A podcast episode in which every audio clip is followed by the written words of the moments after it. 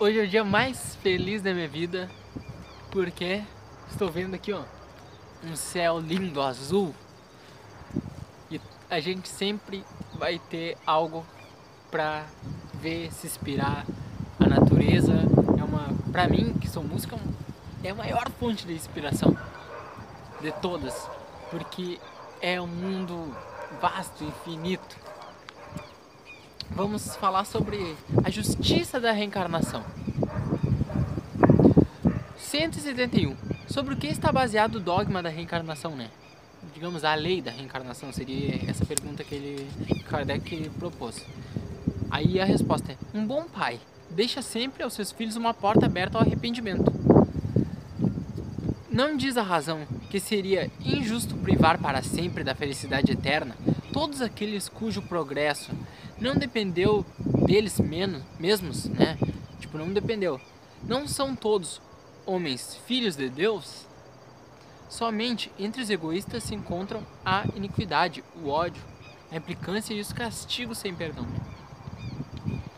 Não estaria de acordo com a equidade, a igualdade, né? a justiça, nem com a bondade de Deus castigar para sempre aqueles que, se, que encontraram obstáculos ao seu progresso, independente da, independentemente da sua vontade. E aqui eu fiz um grifo, assinalei né, aquela passagem bíblica.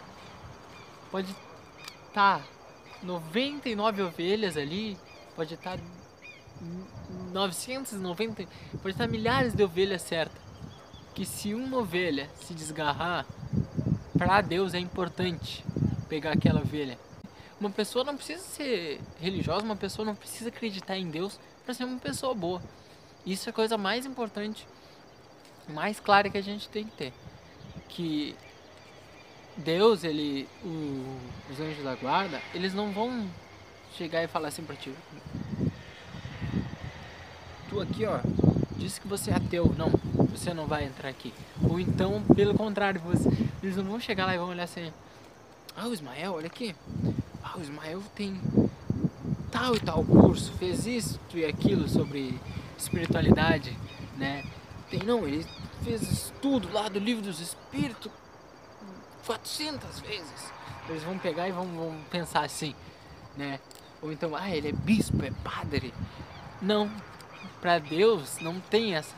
Você não precisa ser cristão, não precisa ser judeu, não precisa ser muçulmano você precisa simplesmente agir de forma que não seria a palavra certa agrade a Deus, mas que são conforme as leis de Deus, que é a lei do amor. Essencialmente é a maior lei, pois que nos oferece meio de resgatar nossos erros através das novas provas. A razão indica, né, que, que tem fundamento a doutrina dos espíritos. Né? O homem consciente da sua inferioridade tem na doutrina da reencarnação uma esperança consoladora se acredita na justiça de Deus, não pode esperar por toda a eternidade estar em pé de igualdade com aqueles que agiram melhor que ele. O pensamento, né, de que essa inferioridade não o deserdará para sempre né, do bem supremo. Então, é aquela questão. Você não pode imaginar que uma pessoa, às vezes, que se dedicou a vida inteira, né, a gente poderia falar assim, Chico Xavier, Madre Teresa de Calcutá, Irmã Dulce, pessoas assim que dedicam a vida. A gente tem inúmeros pastores evangélicos que doam a vida, que criam ONGs, ajudam, às vezes ajudam o pessoal nas drogas. Comparar com uma pessoa que, às vezes, digamos, o Ismael ali, ele não faz bem e não faz mal. Aí tá, digamos que nessa porcentagem ali ele fez né, 51%. Você não poderia esperar que eu fosse para o céu da mesma maneira que aquele que viveu 100%, que se doou 100%, que deixou de tirou de si para dar para os outros. Porque, né, como tem aquela passagem bíblica, muitos chegam ali e vão deixando dinheiro. Ah, eu passo pro fulano, não, deixei mil reais. Deixei ali cem reais. Deixei. Aí chega a senhora, né? Dá uma moeda ali a mais baixa, 5 centavos. E Jesus, né? Para Jesus, aquela ali vale mais. Porque aquele que deu mil, ele tinha 10 mil. Aquele que deu 100, tinha dois, três mil. Mas aquela ali, ela deu tudo que ela tinha. É muito egoísmo nós querer estar no lado, lado direito de Deus.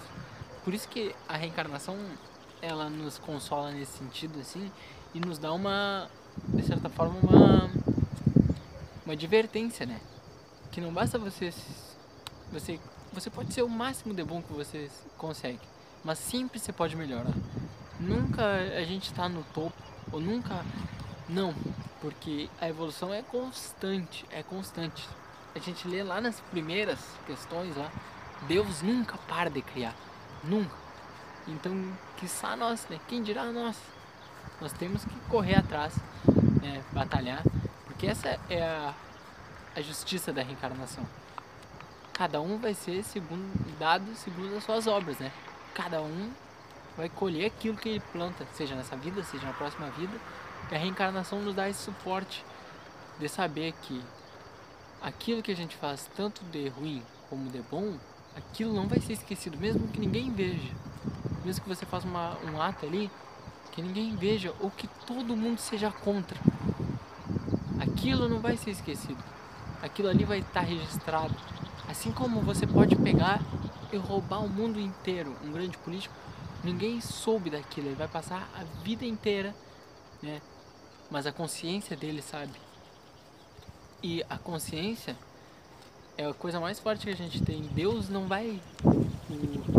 O anjo da guarda não chega pra te falar, você fez isso de errado. Ele deixa porque é a nossa própria consciência. Quando a gente está vivo, ela, ela atua sobre nós, mas quando a gente desencarna, a consciência ela toma muito mais força. Tudo aquilo que você fez de errado, você vai se arrepender muito mais.